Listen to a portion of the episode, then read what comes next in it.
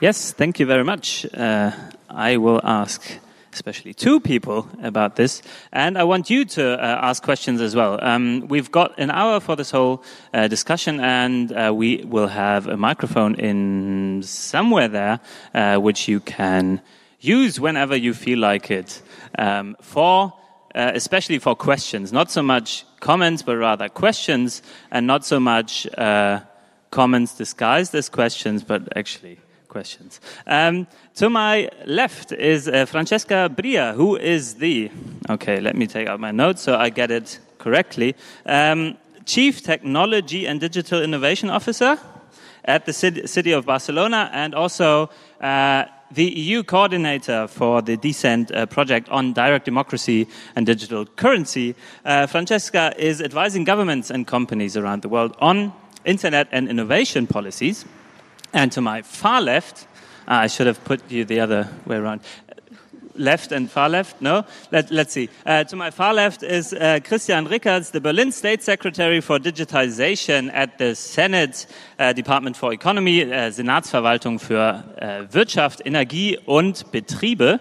Um, the former executive board of Wikimedia and also former vice president corporate, corporate uh, communications at the Bertelsmann Foundation.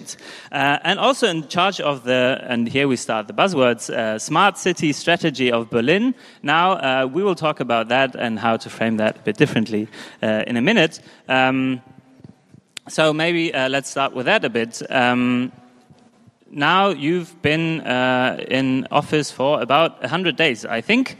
Um, and uh, now you're in charge of this smart th city thing and so on. And what does uh, Berlin actually do to be smart, and what makes Berlin smart? All right, a lot of questions. Yes, I'm, I'm, I started office December 9th, to be really precise. Um, yes, I'm, I'm, I'm, permanent secretary um, at the at the Senate for Economics, um, Energy, and and um, public enterprises. I would say I've never I've never looked up the official the official English translation. Um, and yes, digitalization is an important part of it because, um, as you all know, digitalization goes goes through all the economic spheres. Um, so part of my job is actually to look at, at digitalization, um, to, to start a digital strategy dialogue here in, in Berlin, and do this together with other stakeholders in the Senate. And to be really precise, smart city is something which is located at the Senatskanzlei. Um, so we have to we have to find a good a good party do at this at this at this point. Um, if we if we look at Barcelona at the moment, uh, Barcelona used to be a smart city, if I recall correctly, um, and is not really a smart city anymore. Does that mean it's a stupid city? What what is is Barcelona now? Right. So I think our job is to get rid of the buzzword immediately. So that's what we're going to do. Um, so I've been, yeah, um, I'm also kind of new uh, in office. Actually, I've been nominated by our mayor Ada Colau last June um, to be the digital commissioner, meaning I'm in charge of defining the digital strategy, uh, information and technology policy, and aligning different departments of a city hall to um, define the future of, of, of a, a city that's technologically, but also that can serve the people. And uh, the main reason why they picked um, the only Italian in a Catalan government, which is myself, and they created a new role that didn't exist before. So I'm now sitting in the government, while before the Chief Technology and Innovation Officer in Barcelona was a technical role, so he would lead the technology company of the city, but he wasn't part of the government. And while I'm, I'm also a woman, which is, I think, a very important thing in, a, in an industry and a sector that's very much male dominated, uh, the reason uh, why I'm there was to completely redefine what a smart city is and how we see that in Barcelona. And I think this has a lot to do with having a political conversation about what a smart city is and how this should align with the policy of the city, and in particular, how citizens um, should be at the core of shaping the digital and technology agenda of the city, which which means also rethinking technologies for the people and not just for a purpose of some kind of, um, you know, economic planning or some corporate agenda. So uh, I don't know if you're all uh, familiar with the situation in Barcelona, but I think it's it's good to remind a little bit uh, the novelty or the innovation that we're having in the government in Barcelona. So our mayor um, comes from uh, popular movements. Um, she used she used to be uh, an activist fighting um, against house eviction. Uh, so she used to be part of a of a big coalition in Barcelona that was fighting this very criminal law that was evicting many many people in Barcelona. Didn't have a house.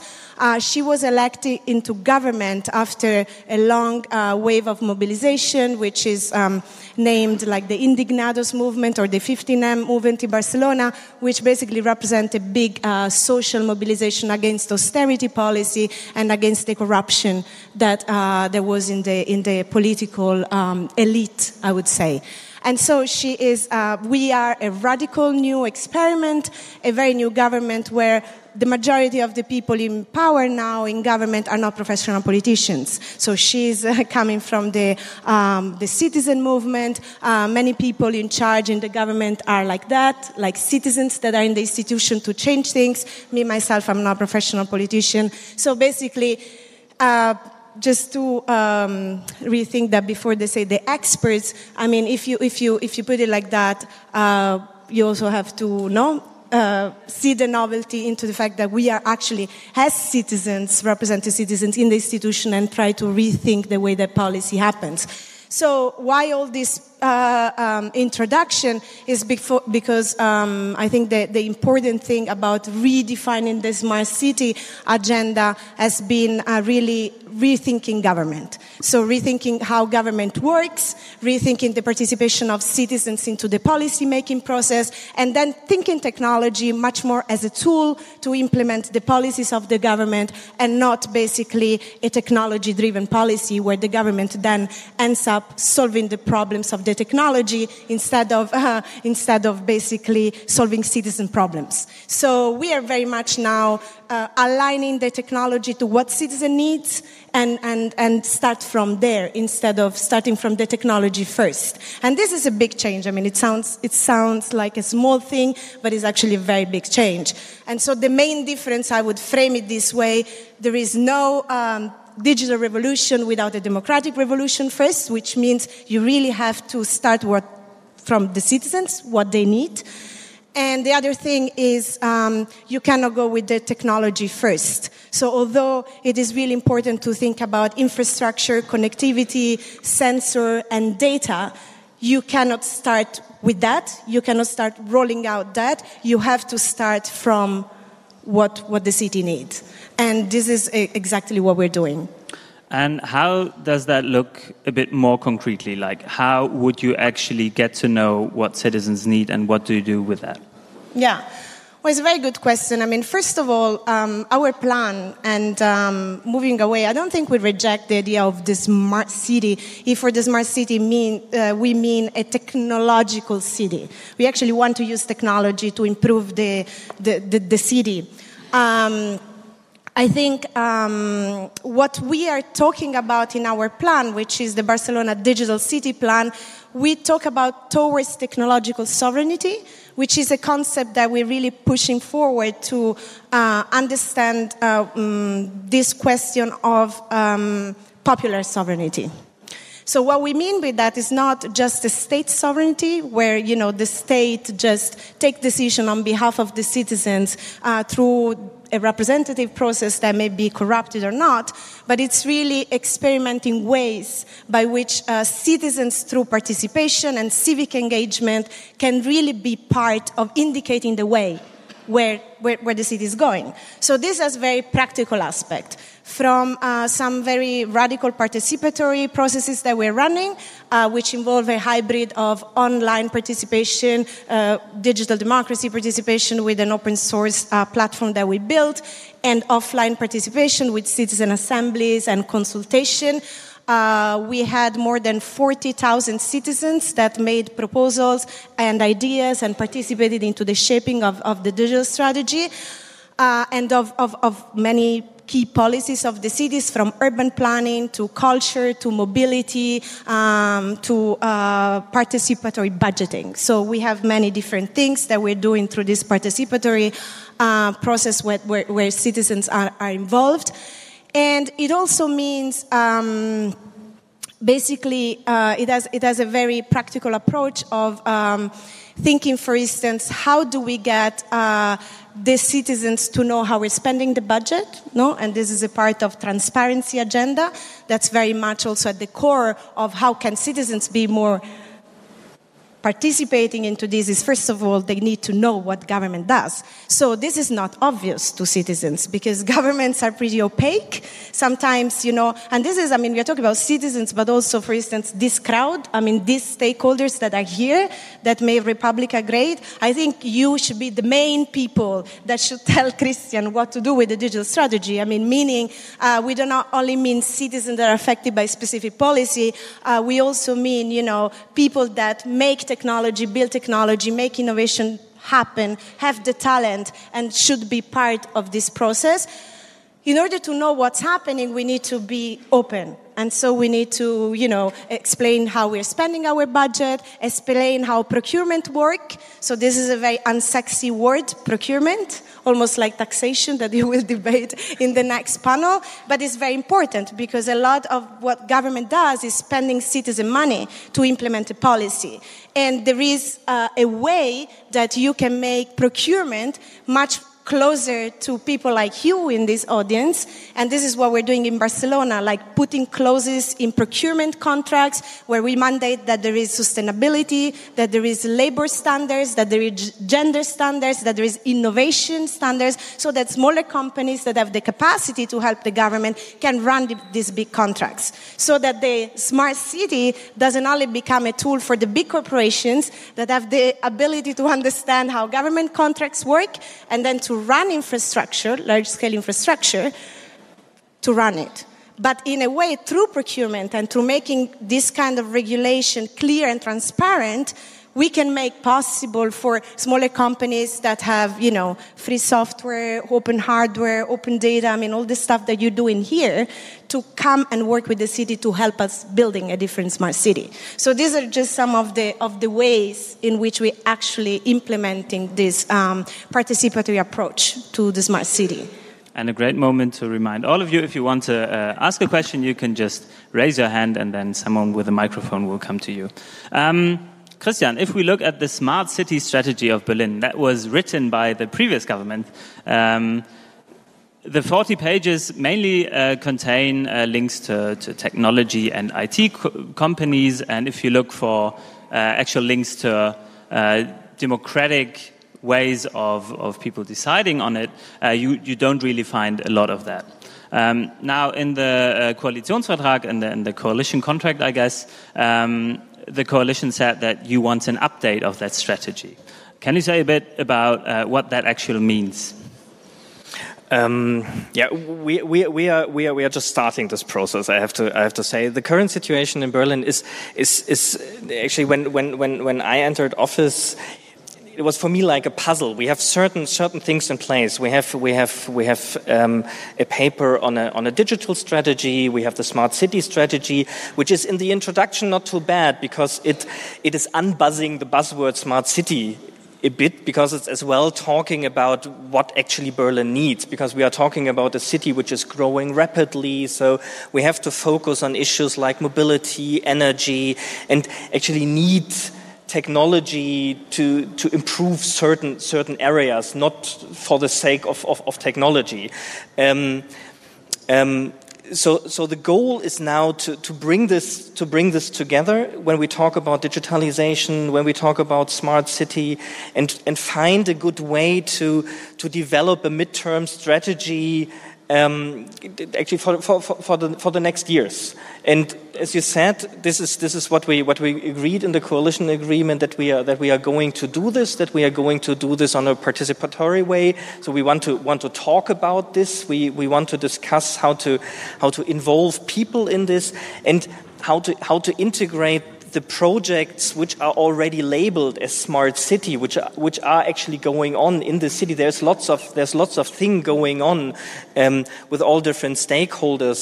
Um, tr trying to find very, very, very exciting new ways in mobility or in how to create my, my, my local space um, differently. We have networks, smart city networks. So our task is now actually to bring this to bring this in a in a in a, in a good way together. And this is this is what we now what we now started to discuss actually. It's not that i'm that i can sit here now with a with a with a long strategy paper uh, which is already finished which uh, actually wouldn't wouldn't wouldn't be possible because as i said we we we, we want to do this in a dialogue way. And now you're working for a city which is especially poor, I'd say, like money wise. Um, and with, with all of these um, innovations coming to, to Smart City, um, there's always the big question of, of who pays for it. Um, well, maybe, maybe to Barcelona. Who Barcelona is paying for it. Um, no, I think it's a great question. I mean, first of all, because it allows us to um, also open up a little bit what uh, usually is the technological debate about um, you know smart city which i mean in a crowd like this one it would be maybe uh, more about um, you know concerns over privacy over information self-determination over surveillance like saying you know the smart city can look like a big panopticon where you are monitoring citizens you're aggregating this data the data get used intensively by few corporations but the concern would be mainly about privacy and surveillance i think there is another very important part and the debate that we need to have, which is about the democratization of the data intensive economy. And that's where um, I think not only we have to think about who is paying for the smart city, but what kind of economic models and models of the future, which is also about the future of work because it, it all, I mean, the, the, impact that these digital technologies are having on our life will, will determine the future of the economy and the future of work. And start, you know, asking more and more questions about what is happening with the, for instance, digital platforms that today dominate the market, uh, which is very concentrated and sometimes look like a big oligopolies. I mean, the digital economy is very concentrated. And as cities, what we can do to enable different economic models. So different economic models, for instance, where data is not used as a commodity, but data is used as a public resource, as a common good, acknowledging that data belong to the citizens and it's, you know, it should be protected with ethics and, and, and, and, uh, and, and, all of that. But also, what is this um, more mutualistic, cooperative, collaborative economic model that we can put in place? Uh, so in Barcelona, for instance, and this we open up um, and I'll get to who's paying for it because I know the question is also broader, involves uh, um, public uh, private financing and all these different schemes. Uh, but I think there is, a, there is a, something to say about, for instance, in Barcelona, we have had, and it's in the paper, so everybody probably saw it, uh, a few problems with platforms like Airbnb. I mean, Uber is actually banned in, uh, in Spain for the moment, so we didn't have issues, but immediately, I mean, tra- taxi drivers are striking all the time that they hear the word Uber. And I mean, the question uh, with Airbnb for us is very clear. I mean, Barcelona is a government that's trying to implement really um, progressive uh, social housing policies, so to uh, increase the number of social housing, make it housing affordable. We are struggling a lot uh, to control the price of housing, the price of rent, which is going up very much. I think Berlin has a similar problem. And clearly, these platforms like Airbnb uh, are having an impact which uh, affects this kind of policies very much and, uh, and, and, and I mean, they're taking out a lot of uh, residential apartments uh, into short term rentals. Uh, we have problems because many of these corporations don't pay taxes locally.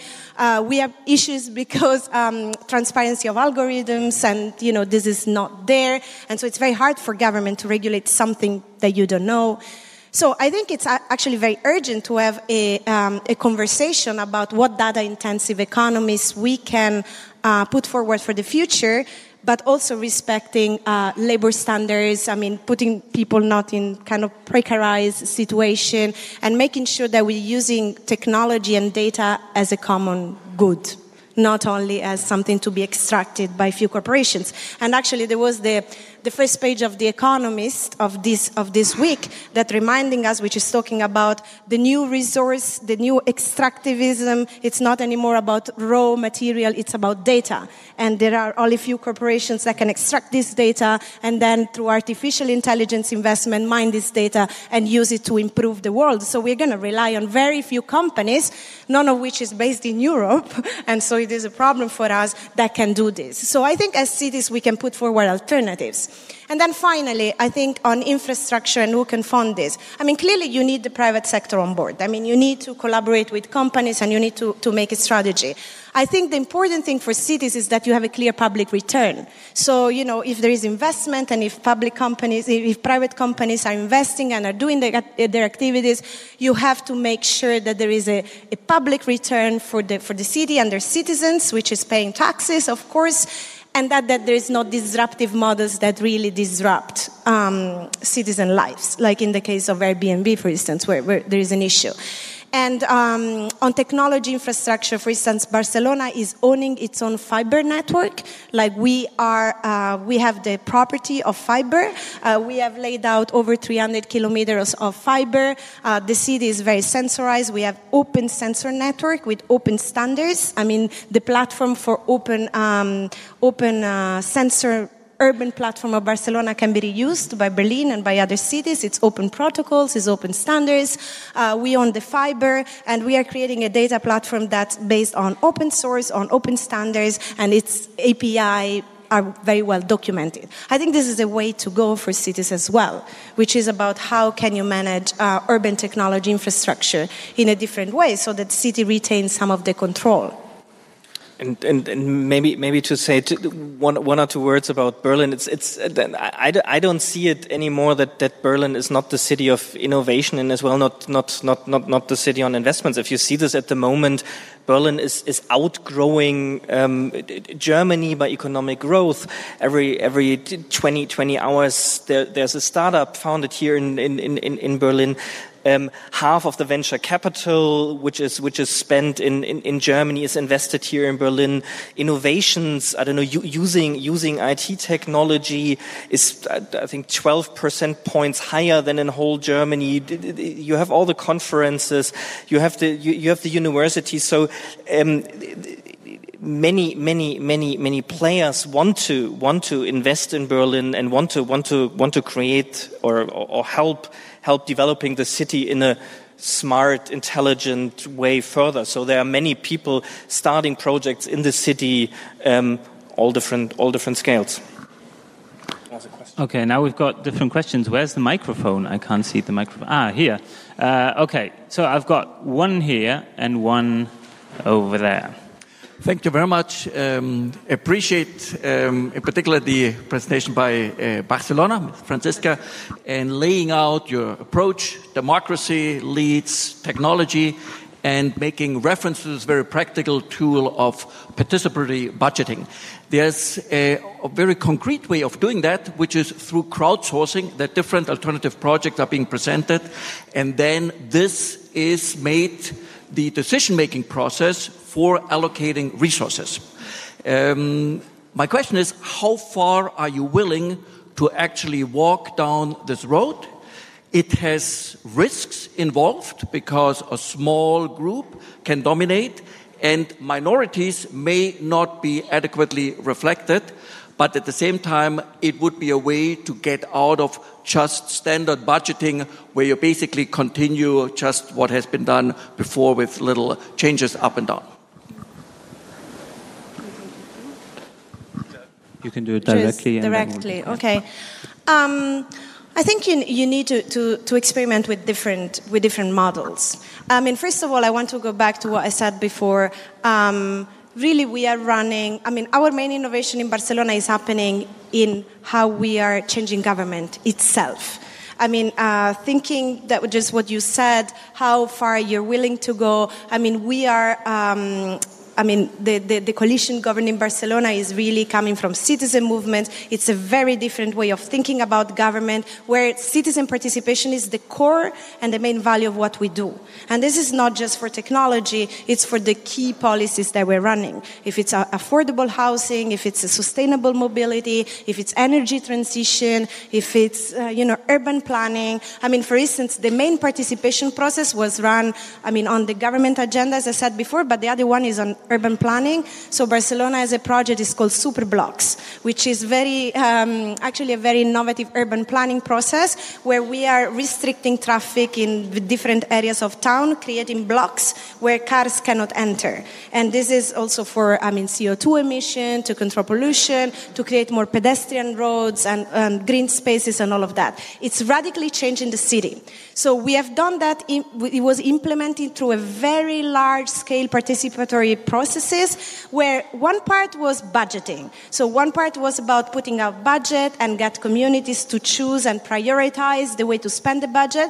But other parts were just discussing, you know, how it should be done, how it should be implemented, where it should happen. I mean, you have many different things that you can discuss. I mean, money and participatory budget is just a part of that. Um, so um, I think, you know, in terms of where you're willing far you're willing to go, I mean, we are going pretty far in a way of involving the population into this. And the participatory approaches are not just online where you see, oh, there is only a minority uh, of the population participating. I mean, we are finding very different ways to involve in the citizens through assemblies, through consultation, getting out in the street. I mean, go, going into the neighborhood level. Some of the participatory processes happen at neighborhood level where you really go to people that they wouldn't usually participate participate in the process. So, um, I mean, this, of course, within the uh, policy program for which we've been elected. So, of course, there is still a top down approach, which is about defining the lines of the policies. That is the reason why we, we are there. So, you always have that kind of balance. Uh, but I do think that the participatory um, also budgeting processes that we're running are very successful because also citizens, I mean, feel not only they're contributing ideas and and and um, and uh, you know, up, like giving some. Um, comments to some policies, but they're also contributing where the budget is allocated, and then they can track and monitor how projects are implemented. So, you know, it's it's enriching, I think, the democratic process. Okay, I've got another one here, and then in the back, and then the third one here.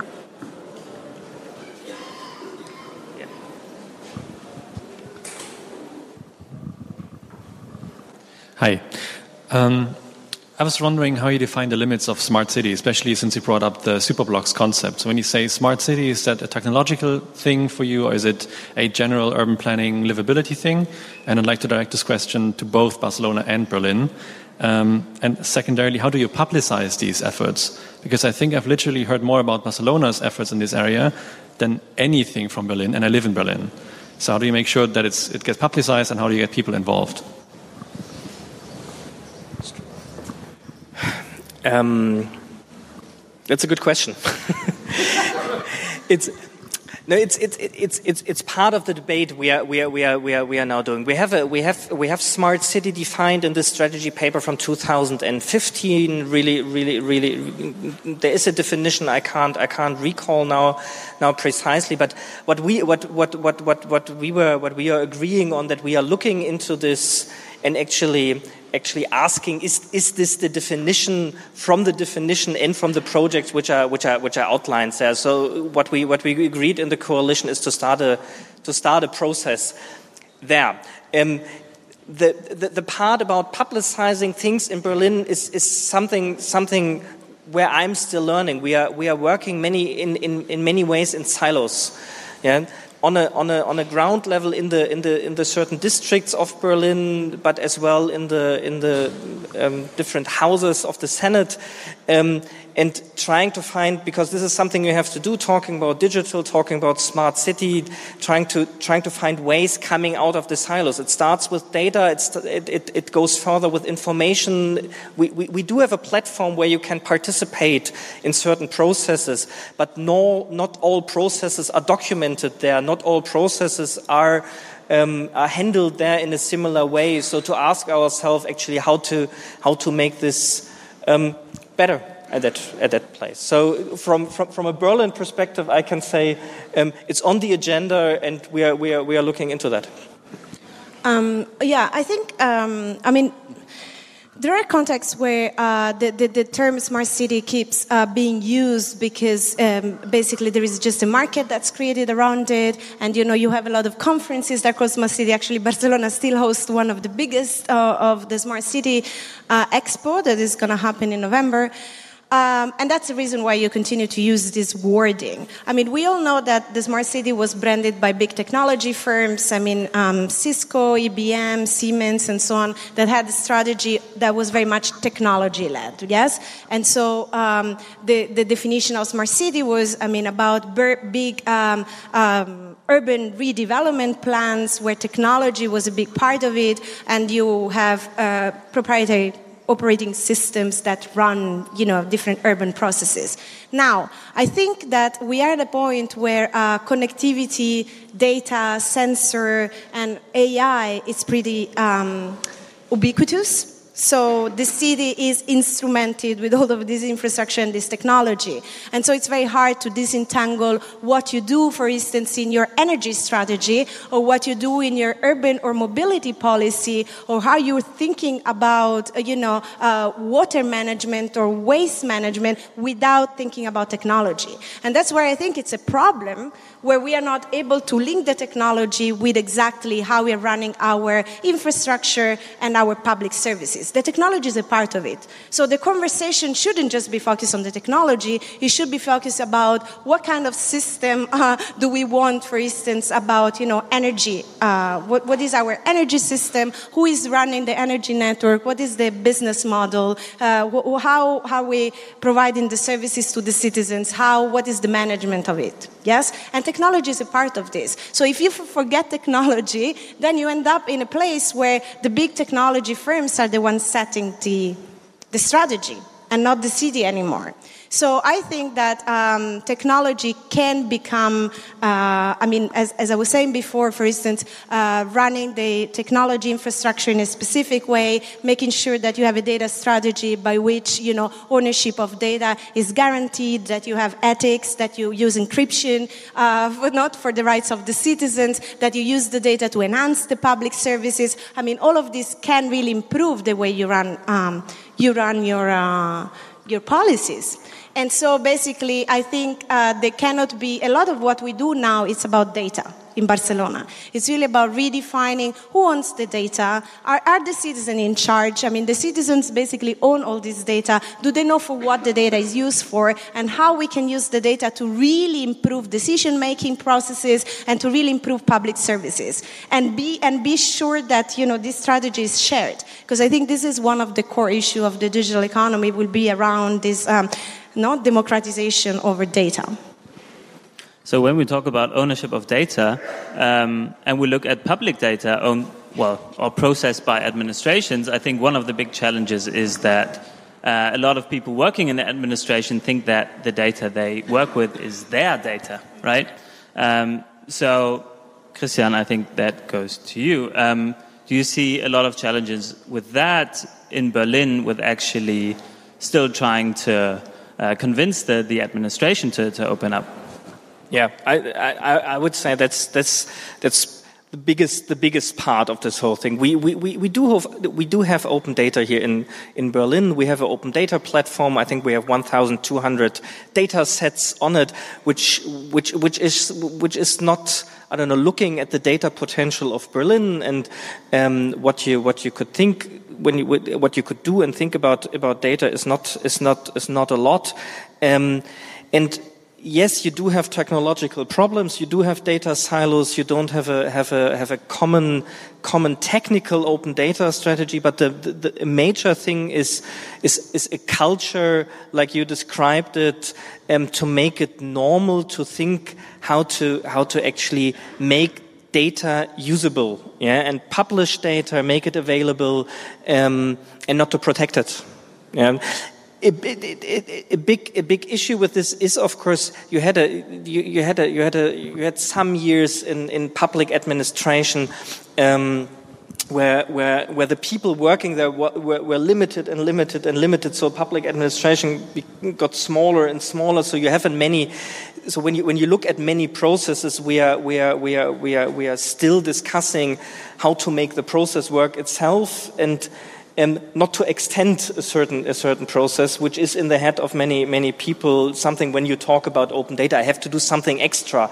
I have to take care, I, I don't have to take care that somebody is getting a certain license or that, that, that, that, that I, I run a certain process. I have to do something additional and actually um, talking about the value behind this, not, not, not not just as a public good, but for the administration itself is, is, is, is, certainly a big, big thing we have to, we have to do. And I think, I think we, are, we, are, we are not on, a, on such a bad way. We just introduced um, e-government law in, in, in, Berlin, which is, which is rather good, which, which incorporated open, open data. And um, what, we, what we started in the first 100 days is actually discuss uh, the major fields of um, open data for Berlin to actually get it into, into a law. And discussing this means as well to talk about processes, to talk about culture, and how to actually implement this in, in, in Berlin, because it's not just, not just a legal framework you, you, you need talking, talking about open data there. You, got to run to, to the corner over there. yeah. Um, and then over here. Awesome. Uh, thank you all very much. Very informative. I wondered if you could talk a little bit about current institutions in cities across the world.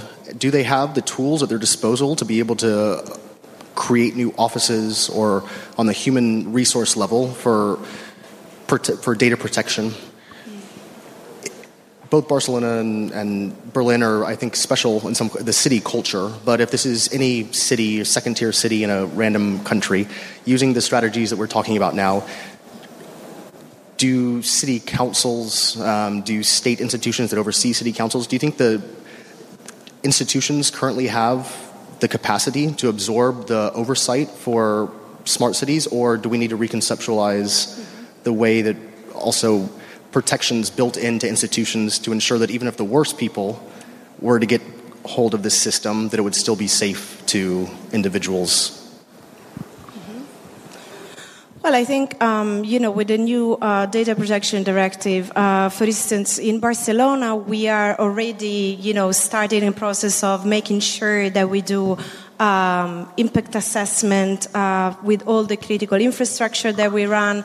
And, you know, we do have competent people inside the administration, but also you have to understand, I mean, uh, cities really work as an ecosystem most of the time. So if you do not have the competence inside, uh, you always have an institution or a way to link to local academia or uh, university research or expertise locally that help the city to do the job. I think when it comes to data protection, actually, usually cities are very well connected to data protection officers, and there is expertise around the legal stuff.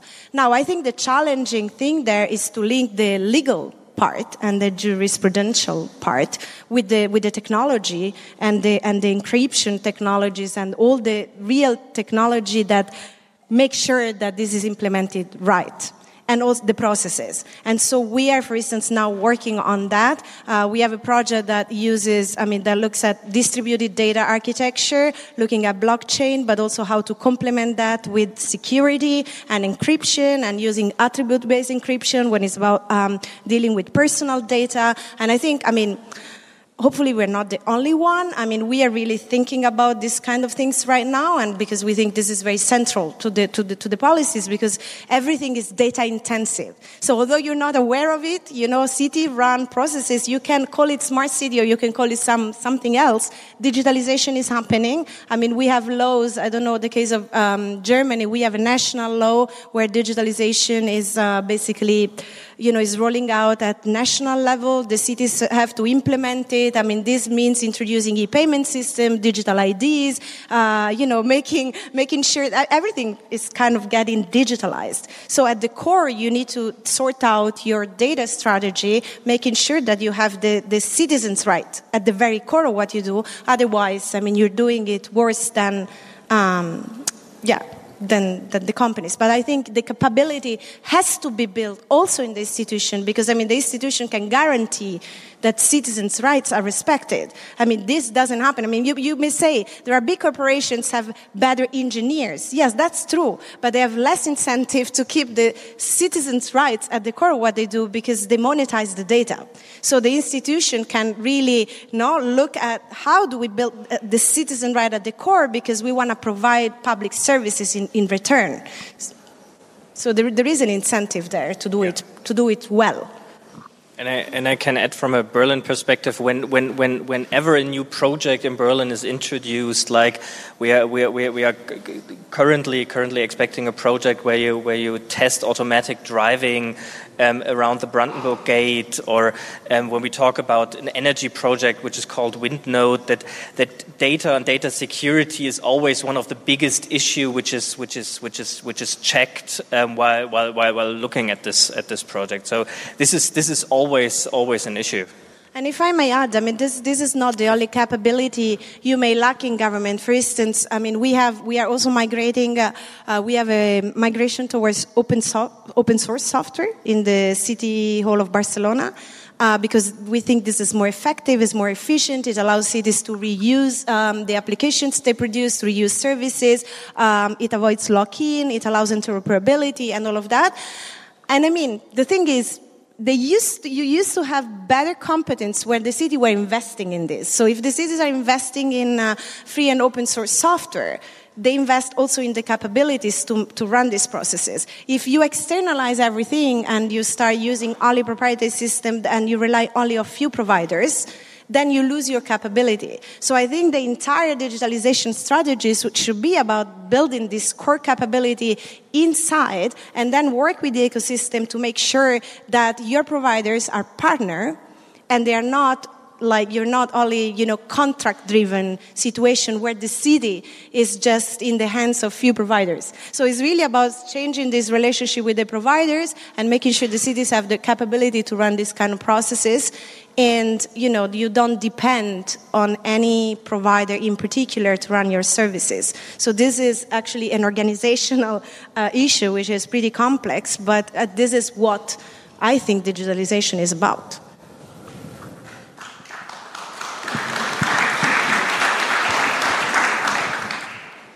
thank you um, this really fits well, I think, um, because I, I, just think that uh, smart cities, the, the, whole approach is very business driven up to now. And um, if we have more democratic standards, I think that is really crucial. And um, is there a sort of best practice list we could exchange between Barcelona and Berlin?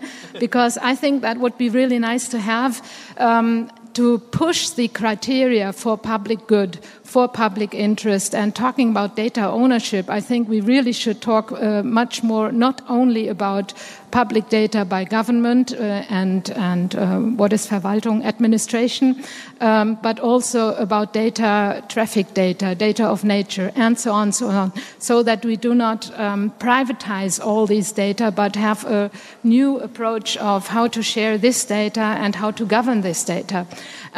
In a whole, I think it's extremely interesting to to have a new approach of smart cities that enables citizens to um, use the tools of the digital tools. For example, in Berlin, we just had uh, um, our data protection officer uh, said, well, uh, teachers are not allowed to use WhatsApp.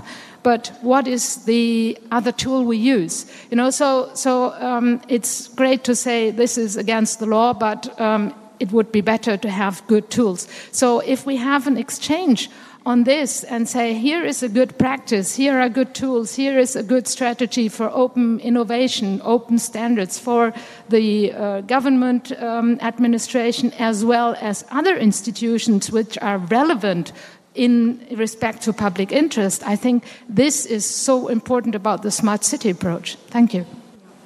Well, what, yeah. what, what, what, what, what we can say due to I'm currently a sponge and learning, learn, learning a lot. We, we haven't met before and we agreed on sit down afterwards to exchange such lists. Yeah.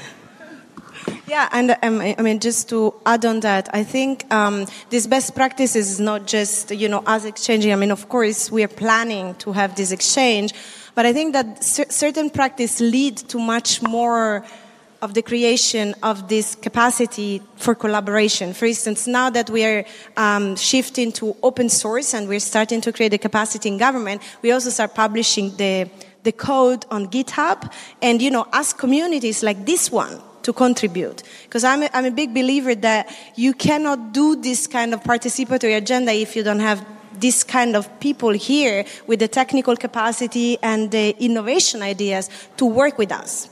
So we, we need to have the right infrastructure and the right tools for collaboration out there because so we can, yes, of course, target the citizen needs and work for citizens to address main problems and challenges, but also, you know, get the involvement of the community that you need in order to develop these tools. Because some of these tools are available, some of these tools have to be built you know, and so you need you need this uh, talent coming together and work with the city uh, to make this happen. And so, I mean, to be very aware of where I, where I'm now working, which is city government. Sometimes it's the problem is in the city government you know, not always, but you know, it's like we don't have also the processes for being very collaborative in this way because it's it's a kind of a closed um, structure when it comes to collaboration. So we need to experiment on the framework that made this collaboration possible because we do really need to work as a community to build these tools that are needed.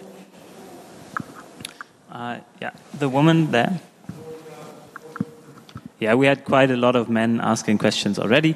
Um, you will get your.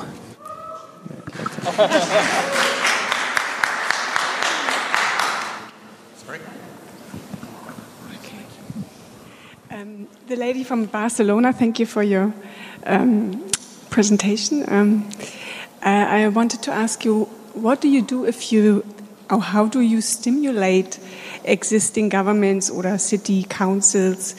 to actually, you know, acti actively change and look outside for resources because you just um, explained, for example, the technology is actually driving um, policies these days. For example, Uber, they force us to rethink um, how we work. And how do you stimulate um, existing government councils and so on um, to actively, actively now change how you have been working in the past and acti actively look outside for contribution in your in your city because I think that is really they're so much behind. You know, they are driven by technology, but they haven't actually changed it and have not actively actively done something to actually. Um, not all cities, but a lot of cities, because they're government departments and they're very mm-hmm. no, not very flexible, so say, say, say the least. And you, I mean, you are inside of these, uh, apparently, you make these policies. How do you stimulate your own government departments no, to change? I, I, yeah, I think this is uh, really critical. I think, um, I mean, you cannot do it without the public workers. And so we are really, I mean, a part of that kind of digitalization strategy is really focused on getting the public workers on board. And I always talk about uh, we want to achieve, I mean, we have a grand vision, yes, because we want this democratic city, we want to get there where we change the relationship of power and all of this. But actually, what we are really irreversible changes, which means, you know, that you introduce small changes, so they won't look like um, this kind of big vision, but they're practical and they're small and very hard to undo. So I think this is what we are all working on, that it's not easy to do these things in government because they're not prepared. I think this is part of the democratic deficit that we have anyways. You know, I think when you ask me what do you do to stimulate the government, I mean, what citizens do to stimulate the government? This is the question because uh, you know it will never change by itself because you know it, you have to have a pressure to change things and this pressure has to come from you know from, from from the citizens i do really think that and then once you are inside of course um, you, you start with this um, question of, of culture, understanding the organizational problems, never only with the technology, because that's, I think, what we both are saying. The technology is never the, the most important thing. is always the organizational processes, the culture, the mindset, the capabilities, and then, you know, the will. Of course, the will, the will has to be there, and that's political. But, but you, this, is, this is nice what you say, but the technology is pushing certain areas, for example, taxi drivers or creative people, and they already suffer from the changes. So they actually, you know, in the government departments are they don't recognize that yet in the in the way they work and operate. You know, and and therefore the technology is actually pushing the, the change. No, absolutely. But I, I think what we're saying is it is a problem where you have a technology driven disruption that doesn't really match what, what, what people need. So you can have, you know, really interesting technologies which are uh, used by Uber or Airbnb, which is about platforms and how they operate and how you can use data. But of course, if you only use this to maximize the return of the company and then you don't take care of um, labor standards, you don't take care of what happens uh, to the citizens, you don't take care, you know, this is not an innovation which is sustainable in time. And that's why lots of people are pushing back. So I think it's about understanding technology and understanding how you can use it to enhance the public good. And this, this is all this conversation that we're having here. And I mean, already that we are talking about this, and the conversation I can tell you is happening with many other cities. Maybe a question is why it is happening first with cities than with government? Because I can, I can see that sometimes the cities are the most dynamic one that are taking on lots of tasks and initiatives about what government don't do and this is also true. I mean, with Barcelona, we are seeing this, for instance, in migration policy. I mean, the government has a, a terrible migration policy, and we've been standing forward, you know, to, to say welcoming to the migrants and to give buildings of the city and to make, you know, sure that solidarity was there. We're doing that in providing basic services that the government doesn't provide anymore. I mean, we are dealing with real needs and real services that people need, and that's why I think there is a dynamism in cities that should be exploited, and the technological conversation should be right at the core. And, some, and most, many times it's not there.